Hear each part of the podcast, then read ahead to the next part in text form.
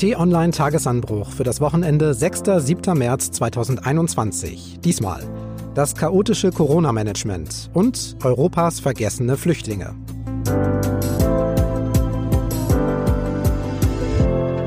Hallo, willkommen im Wochenende. Schön, dass Sie reinhören. Und das ist das Programm für die nächsten Minuten. Wir wollen auf wichtige Themen der Woche zurückblicken, analysieren, kommentieren und Hintergründe geben. Heute geht es dabei auch um ein Thema, das zuletzt nicht mehr die ganz großen Schlagzeilen gemacht hat. Dafür spreche ich dann mit Camilla Kors aus dem Politikteam. Jetzt schon zugeschaltet ist T-Online-Chefredakteur Florian Harms in Hamburg. Hallo Florian, grüß dich. Hallo und herzlich willkommen. Florian, es war wieder Pandemie-Entscheidungswoche, Bund-Länder-Konferenz. Und es war eine intensive und nach meiner Überzeugung auch sehr wichtige Debatte. Eine lange Sitzung. Wir haben uns heute tatsächlich viel Zeit genommen. Wir haben es gerade noch mit einem guten Abend geschafft und müssen noch nicht guten Morgen sagen. Ja, aber es war knapp davor. Mehr als neun Stunden haben Kanzlerin, Ministerpräsidenten und Minister sich am Mittwoch zusammengeschaltet, so lange wie noch nie. Zentrale Frage war, wie geht's weiter im Lockdown nach dem 7. März, also ab Montag? Wir stehen wieder einmal an der Schwelle einer neuen Phase der Pandemie. Eine Phase, in die wir eben nicht mit Sorglosigkeit, aber doch, und das ist, glaube ich, ganz wichtig zu sagen, mit berechtigten Hoffnungen hineingehen können. Gegen die Sorglosigkeit gibt es eine Verlängerung des Lockdowns. Die Anti-Corona-Maßnahmen gelten also weiter bis mindestens 28. März. Die Sache mit den berechtigten Hoffnungen, die ist komplizierter. Zu hören auch an den Einschätzungen aus Berlin. Ich glaube, es ist keine Zeit der einfachen Antworten. Es geht nicht mehr um Aufmachen oder Zumachen. Und aus Bayern. Dieser Monat, der jetzt vor uns liegt, der März, ist ein Monat des Übergangs. Das kann sich zum Guten, aber auch zum Schlechten entwickeln. Das Rezept für diesen Übergang ist ein Stufenplan mit Öffnungsschritten. Der soll es möglich machen, dass im Schnitt alle zwei Wochen etwas mehr gelockert werden kann. Auf den ersten Blick kann man sagen, ist das kompliziertes System. Oder positiver formuliert? Das ist ein Plan, den wir haben, der auf eine DIN A4-Seite passt. Allerdings klein geschrieben und eng bedruckt. Weil es kompliziert ist, gehen wir es gleich mal durch. Aber vorneweg, Florian, eine grundsätzliche Sache fällt sofort auf und die ist sehr entscheidend. Bisher war es ja so, es wurde gelockert, wenn die Infektionszahlen niedriger geworden sind. Jetzt wird trotz gleichbleibender oder leicht steigender Zahlen eine Lockerung zumindest geplant. Fundamentaler Schritt. Wie kommt das? Das rührt daher, Marc, dass der Druck aus der Bevölkerung inzwischen einfach so groß ist, dass die Handelnden in der Bundesregierung und den Landesregierungen sich eben regelrecht genötigt sahen, jetzt etwas zu tun. Und wäre es ausschließlich nach Kanzlerin Merkel gegangen, dann hätten wir wahrscheinlich jetzt immer noch diese wichtige Grenze der 35er Inzidenz. Aber das konnte sie eben nicht mehr durchsetzen. Deshalb ist das, was da jetzt rausgekommen ist, ein ja, Kompromiss. Sehr guter Punkt. Wenn wir nämlich über die Ergebnisse dieses Treffens sprechen, fällt das nämlich auf. Die Zahl 35 als wichtiger Orientierungswert, die ist wieder verschwunden. Ersetzt durch den Wert 50, also 50 Corona-Infektionen auf 100.000 Einwohner innerhalb einer Woche. Und vor drei Wochen war ja diese 35 der neue bundeseinheitliche Richtwert. Wir haben auch hier im Podcast drüber gesprochen. Wo ist der jetzt hin, dieser Richtwert 35? Na, der wird klammheimlich unter den Tisch fallen gelassen. Es ist einfach so, dass man sieht, die Lage verändert sich. Das meint ja die Bundeskanzlerin auch, wenn sie sagt, wir treten in eine neue Phase. Diese neue Phase ist davon geprägt, dass es mehr Impfstoff zur Verfügung gibt, dass zumindest mehr getestet werden soll. Ob das klappt, können wir gleich nochmal besprechen und dass dann eben natürlich auch, wenn mehr getestet wird, mehr Menschen als infiziert auffallen und dann steigt naturgemäß die Inzidenz. Wenn dann aber eben gar nicht mehr so viele alte Menschen betroffen sind, die möglicherweise dann den Tod fürchten müssen, dann ist Corona bei vielen Menschen vielleicht auch gar nicht mehr so eine gravierende Gefahr. Und dann kann man zumindest theoretisch auch eine höhere Inzidenz in Kauf nehmen. Das ist zumindest das Kalkül hinter diesem Kompromiss. Du meinst also, die 35 als Richtwert ist dann wieder gestrichen worden, weil man es eh so schnell nicht erreichen kann?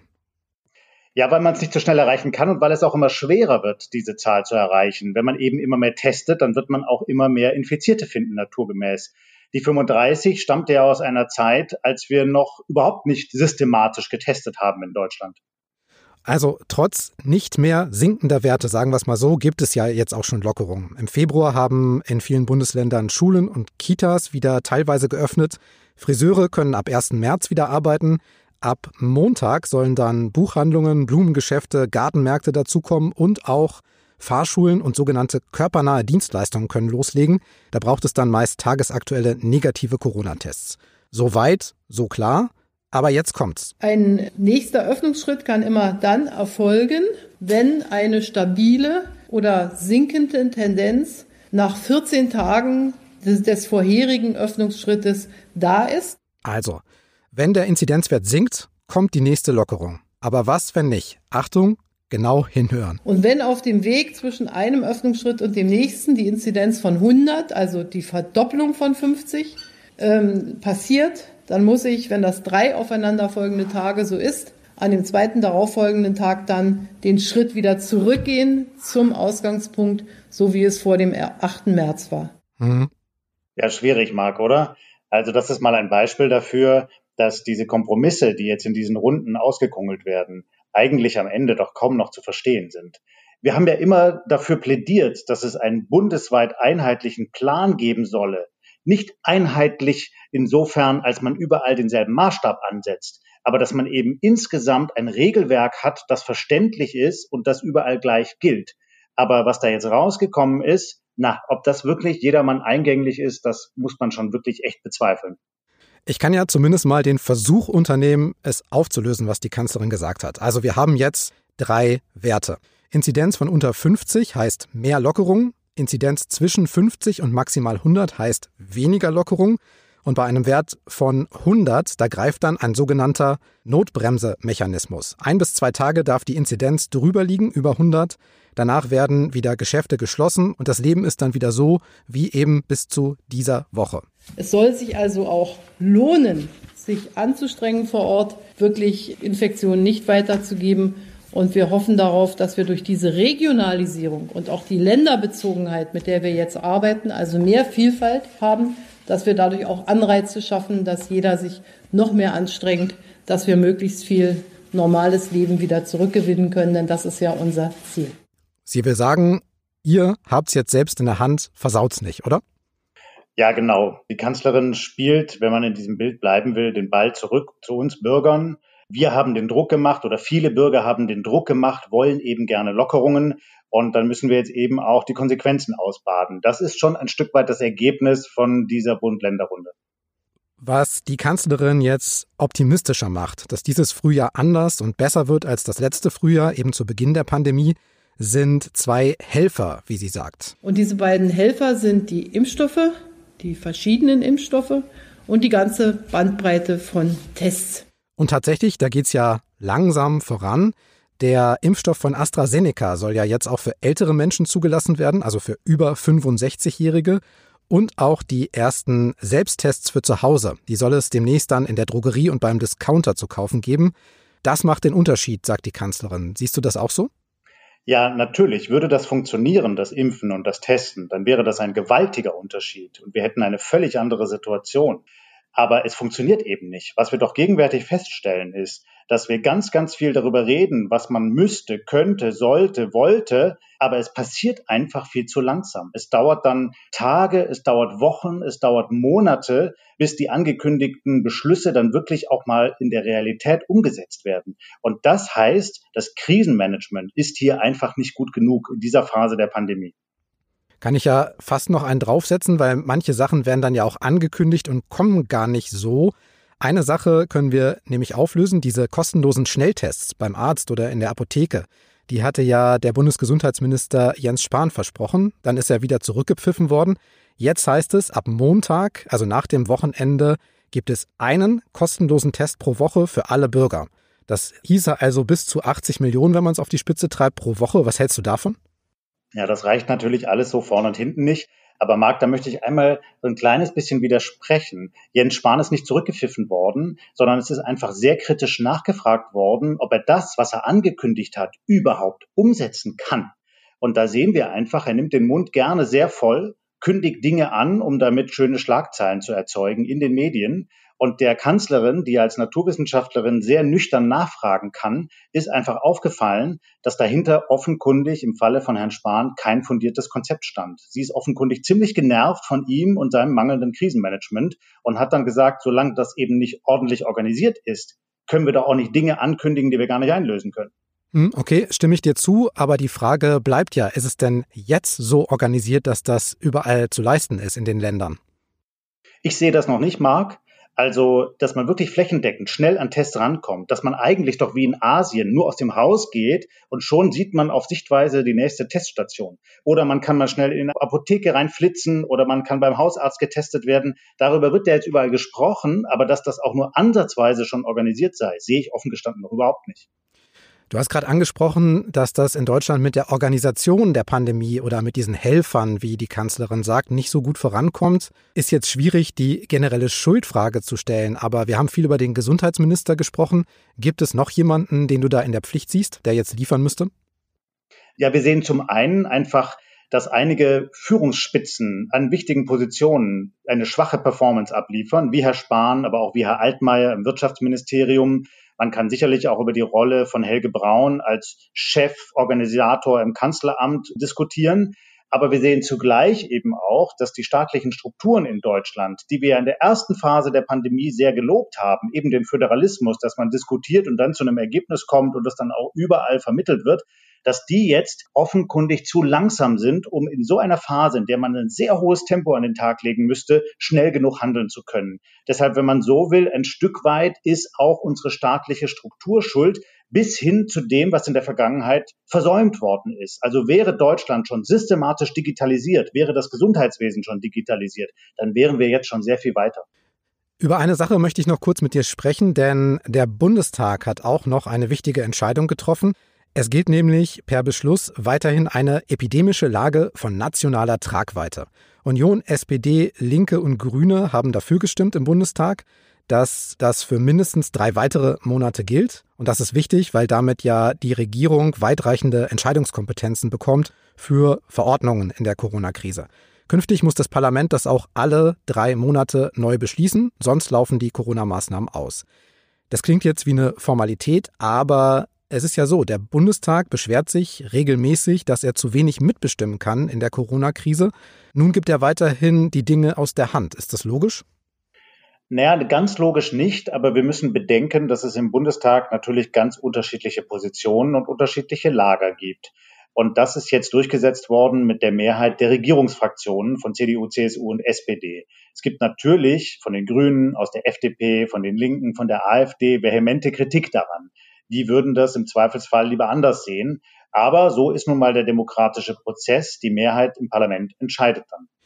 Okay, dann machen wir einen Strich drunter. Druck auf die Politik steigt, das hast du erklärt. Außerdem sehen wir, dass auch andere Länder die Krise ja teils besser managen, schneller impfen zum Beispiel.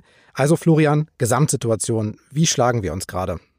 Wir schlagen uns nicht gut genug und das fällt sehr vielen Menschen in diesem Land auf und das ist riskant, das ist sogar regelrecht gefährlich.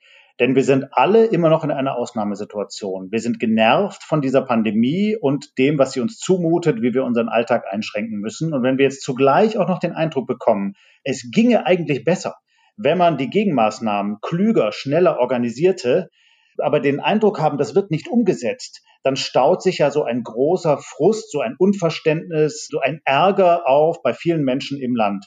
Und das wiederum kann man vergleichen mit anderen Krisensituationen, die wir in diesem Land schon hatten. Denken wir beispielsweise mal an die Flüchtlingskrise im Jahr 2015 folgende. Da war das ja auch so am Anfang Euphorie. Man hat gesagt, wir schaffen das, wir unterstützen jene, die reinkommen. Und dann ist das irgendwann gekippt, diese Stimmung. Und das hatte gar nicht so sehr etwas damit zu tun, dass man nicht grundsätzlich bereit war zu helfen, sondern dass man den Eindruck hatte, der Staat organisiert diese Krise nicht gut genug. Er kann es nicht gut genug fassen. Und das ist ein bisschen ähnlich jetzt auch in dieser Phase der Corona-Pandemie. Das Thema Migration und Flucht hat die Schlagzeilen ab dem Sommer 2015 bestimmt und würde wahrscheinlich ohne Corona deutlich mehr Platz in der politischen und gesellschaftlichen Diskussion bekommen. Aber es ist ja nicht weg, nur weil die Aufmerksamkeit jetzt woanders ist. Und man muss auch gar nicht so weit fahren, um das zu erleben. Von Berlin aus sind es gerade einmal rund 1200 Kilometer. Die Stadt Tuzla im Nordosten Bosniens ist ein Durchreiseort. Zahlreiche Migranten kommen über die sogenannte Balkanroute von Serbien nach Bosnien. Ihr vorläufiges Ziel Kroatien, EU-Mitgliedstaat und damit potenziell ein Weg in andere EU-Länder wie Deutschland oder Frankreich. Zunächst sind ja die großen Flüchtlingsströme an dem kleinen Land Bosnien-Herzegowina vorbeigezogen. Aber seit Ungarn im September 2015 seine Grenze mit einem Zaun dicht gemacht hat, führt eine der sogenannten Balkanrouten von Serbien nach Bosnien-Herzegowina. Von dort wollen die Menschen ins Nachbarland Kroatien, um dort einen Asylantrag zu stellen, denn Kroatien ist EU-Mitglied. Ähnlich wie in Griechenland gibt es auch in Bosnien Flüchtlingslager und Menschen mit Zielen und Träumen und Problemen. Meine Kollegin Camilla Kors aus dem Politikteam ist dorthin gereist, nach Bosnien, um sich die Situation anzuschauen. Jetzt ist sie wieder zurück, gerade aus der Quarantäne und gibt einen Einblick. Hallo Camilla, grüß dich. Hallo Marc. Camilla, erzähl mal, warum wolltest du nach Bosnien, um zu berichten? Was hat dich besonders interessiert? Ja, wir haben ja im Winter die Bilder gesehen von geflüchteten Migranten, die dort teilweise unter ja, katastrophalen Bedingungen gelebt haben. Dort ist ja im Dezember das Camp Lipa, das ist im Nordwesten von Bosnien, nicht weit weg von der kroatischen Grenze, abgebrannt. Und die Menschen haben sich daraufhin teilweise auf die Umgebung verstreut. Die haben dort in leerstehenden Fabrikhallen gewohnt, wo sie ja ohne Versorgung klarkommen mussten. Mich hat nochmal interessiert, wie die Situation im ganzen Land ist und was auch die Probleme in Bosnien sind, warum es dort halt eben nicht richtig läuft und die Menschen dort teilweise so auf sich gestellt sind. Außerdem hat mich eben auch interessiert, wer die Menschen sind, die sich dort aufhalten, was ihre Geschichten sind und ja, was sie wollen und was ihre Träume sind. Jetzt ist Bosnien selbst erstmal kein reiches Land, hat dreieinhalb Millionen Einwohner, also so etwa so viel wie Berlin. Beim Bruttoinlandsprodukt habe ich mal geschaut, liegt Bosnien-Herzegowina im weltweiten Vergleich zwischen dem Jemen und Laos knapp vor Afghanistan. Und nach dem Zerfall Jugoslawiens, Anfang der 90er Jahre war das, gab es dort ja 1992 bis 95 den Bosnienkrieg. Das ist gerade mal 26 Jahre her, eine Generation, deshalb erstmal vorneweg. Wie sind deine Eindrücke von dem Land, von Bosnien? Also Bosnien-Herzegowina ist ein wirklich sehr schönes Land, das jetzt aber sehr, sehr stark auch unter der Corona-Krise leidet. Also man merkt es zum Beispiel in Sarajevo, in der Hauptstadt. Die lebt eigentlich sehr stark vom Tourismus und jetzt kommt keiner mehr. Zum Beispiel an dem Tag, als ich zurückgeflogen bin, war das der einzige Flieger, der überhaupt an diesem Tag dort gestartet ist. Gleichzeitig ist auch immer noch der Bosnienkrieg sehr präsent. Wenn man beispielsweise nach Sarajevo reinfährt oder in Bosnien unterwegs ist, sieht man immer wieder Häuser, die Einschusslöcher haben, die notdürftig übergekleistert sind sozusagen. Auch bei den Menschen ist der Krieg immer noch sehr präsent. Du hast ja eben gerade gesagt, das sind erst 26 Jahre, seitdem der Krieg eigentlich vorbei ist. Jeder, der über 30 Jahre alt ist, hat irgendwie Erinnerung an diesen Krieg. Das ist sehr präsent, auch wenn man mit den Menschen spricht. Man kommt sehr schnell auf dieses Thema. Das schwingt überall immer noch so ein bisschen mit. Du hast dich natürlich auch mit Geflüchteten unterhalten und auch nach ihren Geschichten gefragt. In der Stadt Tuzla zum Beispiel hast du ihn getroffen. I say about myself, my name is Ayub, I'm from Morocco. Ayub aus Marokko. Er sagt, er ist seit einem halben Jahr, seit sieben Monaten in Bosnien. Sein Ziel ist entweder Deutschland oder die Schweiz. Was hat er dir noch von sich erzählt? Genau, also er hat schon mehrere Male versucht, weiter nach Europa zu kommen und hat mir erzählt, dass er einmal schon in Kroatien angekommen ist, auch schon ein ganzes Stück von der Grenze entfernt in der Stadt Osijek und dort von Polizisten aufgegriffen worden ist die ihm zwei Finger gebrochen haben und ihn wieder zurück nach Bosnien gebracht haben. Die Geschichte selbst ist natürlich sehr schwer überprüfbar, aber das sind Geschichten, die man immer wieder auch von Menschenrechtsorganisationen hört, dass genau solche Sachen dort passieren. Das wäre also, illegal, um es zu sagen, ne? Also den wieder zurückzubringen, obwohl er in einem EU-Land war, das wäre illegal. Genau, das ist ein illegaler Pushback, das verstößt gegen geltendes EU-Recht. Die EU hat sich dem auch schon mehr angenommen und hat jetzt auch, nachdem sie länger dazu geschwiegen hat, Kroatien auf, um Aufklärung gebeten. Genau, ähm, Ayub hatte eben erzählt, dass ihm genau das passiert ist. Er hatte auch, als ich ihn getroffen habe, immer noch diesen Verband um seine Hand, hatte immer noch Schmerzen in den Fingern und war insgesamt, wenn man ihn so angesehen hat, wirklich sehr fertig. Also er hatte sehr tiefe Augenringe. Er hat mir erzählt, dass er jetzt insgesamt schon sieben Monate versucht, aus Bosnien rauszukommen ähm, aber ja, immer wieder auch in Tuzla landet. Er war schon das fünfte Mal in Tuzla. Die Frau von der Hilfsorganisation vor Ort, die kannte ihn auch schon. Und sie hatte mir auch erzählt, dass sie das Gefühl hat, jedes Mal, wenn sie ihn dort wieder trifft, ist er noch mehr eigentlich verzweifelt. Und sie meinte, am Anfang hat sie noch so als sehr lebendigen, charmanten jungen Mann kennengelernt. Mittlerweile meint sie, man sieht ihm wirklich an, es geht eigentlich nur noch ums Überleben für ihn. Und in deiner zweiten Station, in dem Lager Ushiwak, da hast du mit Mehdi Haidari gesprochen. Der ist mit seiner Familie aus Afghanistan geflüchtet, und zwar schon vor fünf Jahren, wie er dir erzählt hat. Was kannst du von ihm berichten? Was treibt ihn an? Ja, Mehdi Haidari ist dort in Ushiwak derzeit mit seiner Frau und zwei seiner Söhnen. Die beiden sind 14 und 15 Jahre alt. Er hat noch drei andere Kinder. Die sind, wie er mir erzählt hat, schon in Deutschland. Vor allen Dingen sein einer Sohn, der ist schon seit vier Jahren in Deutschland, ist hier anerkannt, hat schwer Diabetes. Und er und seine Frau möchten eben zu ihrem jetzt heute 18-jährigen Sohn, um ihm zu helfen. Er hat mir berichtet, ich glaube, das sind auch so ganz normale Sorgen, die man als, als Vater oder als Eltern eben hat, dass sein Sohn sich nicht das richtige Essen für seine Krankheit kocht.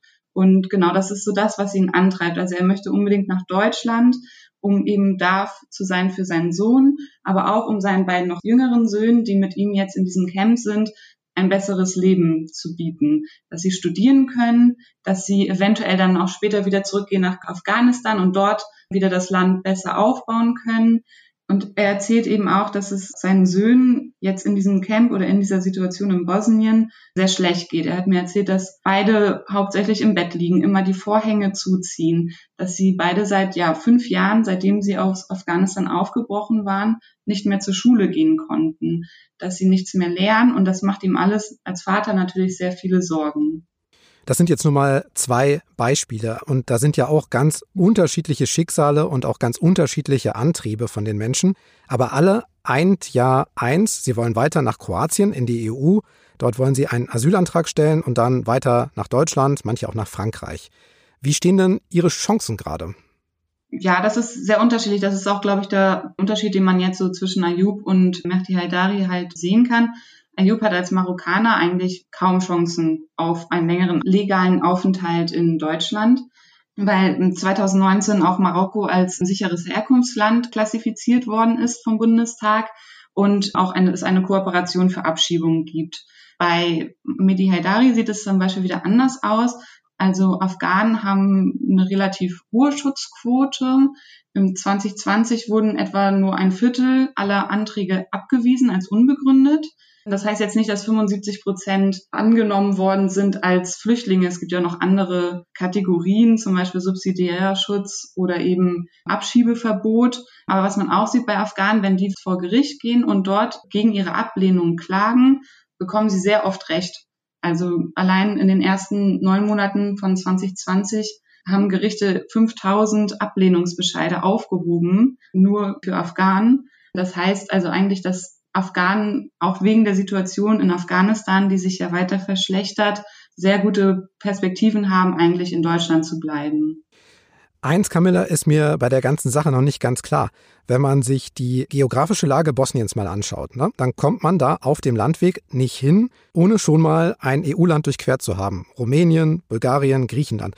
Warum haben die Geflüchteten dort nicht längst schon vorher einen Asylantrag gestellt? Ja, genau, das habe ich mich auch gefragt. Es ist tatsächlich so, dass in Bulgarien beispielsweise, wo Midi Haidari zum Beispiel durchgekommen ist von der Türkei aus, insgesamt die Bedingungen für Geflüchtete ziemlich schlecht sind. Auch weiß man dort aus Zahlen, dass eigentlich nur Syrer akzeptiert werden als Asylsuchende. Afghanen haben dort eigentlich keine Chance.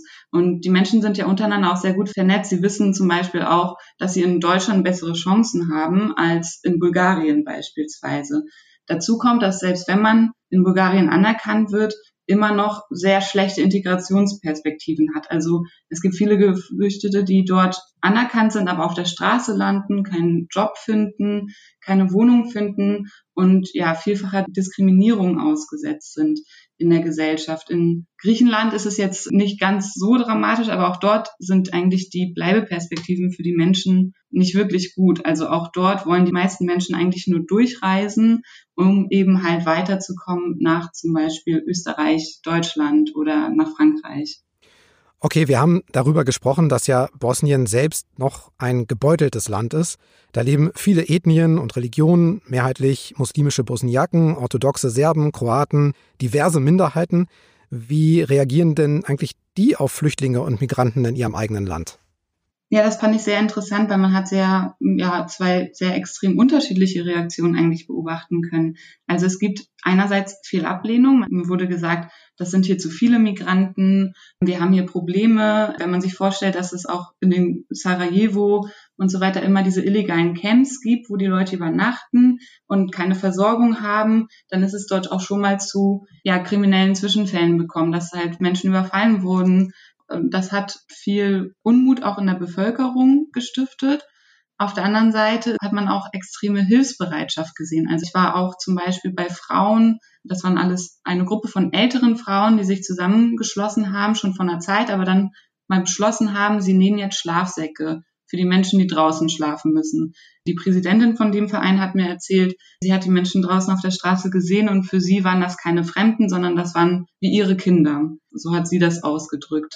Viele Menschen, das merkt man stark, erinnert das auch einfach an die Geschichte ihres eigenen Landes. Der Krieg ist noch gar nicht so lange her. Flucht war auch ein sehr präsentes Thema ganz lange für die Bosnier.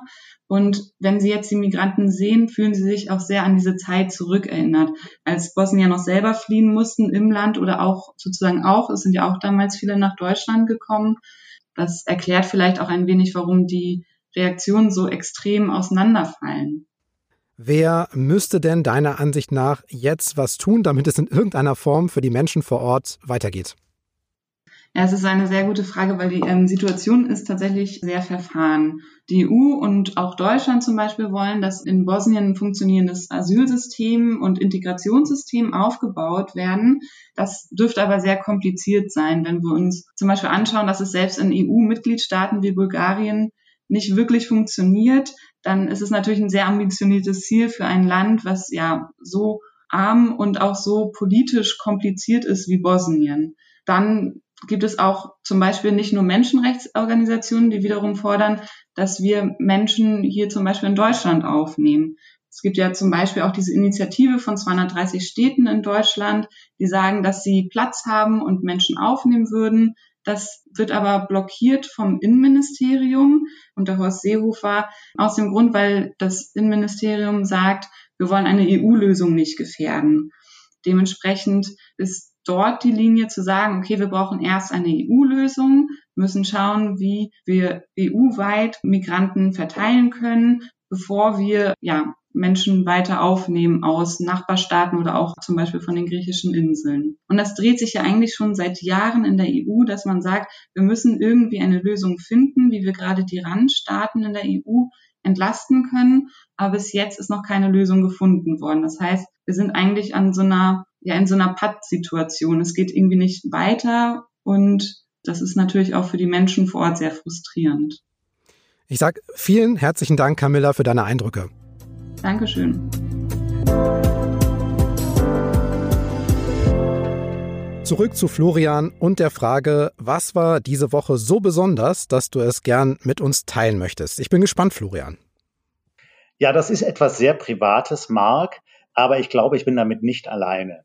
Also wenn ich so morgens aufgestanden bin und in den Spiegel geschaut habe, dann habe ich in den vergangenen Wochen oft ein kleines bisschen einen kleinen Schrecken bekommen. Und das hat sich jetzt endlich geändert, denn diese riesenlange Matte, diese Mähne, diesen Pelz, der mir da oben auf dem Haupt gewachsen war, den durfte ich mir jetzt endlich radikal abnehmen lassen. Also ich habe einen Friseurtermin bekommen, gleich am zweiten Tag, bin da reinmarschiert und habe gesagt, machen Sie alles weg. Und dann hat die mal schön geschnippelt, die Dame, und dann habe ich gesagt, nehmen Sie noch mehr weg. Und dann hat sie nochmal ordentlich losgelegt. Und jetzt fühle ich mich ein bisschen wie ein Streichholz, aber es fühlt sich gut an.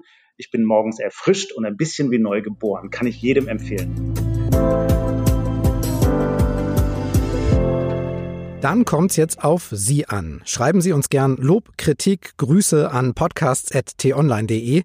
Wenn Sie uns bei Apple Podcasts hören, können Sie auch gern eine Bewertung hinterlassen. Zum Beispiel in Form von fünf Sternen. Das wäre die Bestnote und würde uns wirklich fröhlich machen. Ansonsten finden Sie alle Links für ein kostenloses Podcast-Abo unter t-online.de-podcasts. Da gibt's den Tagesanbruch, aber auch unseren Wissenspodcast Tonspur Wissen und den Podcast Ladezeit. Da beantworten unsere Experten Don Dahlmann und Richard Gutjahr alle Fragen rund ums E-Auto. Diese Woche geht es darum, was passiert, wenn E-Autos mal brennen sollten. Hören Sie gern rein. Für uns und diese Woche war's das. Am Montag gibt's die neue Folge. Danke fürs Hören. Tschüss und bis zum nächsten Mal. Tschüss und bleiben wir uns gewogen.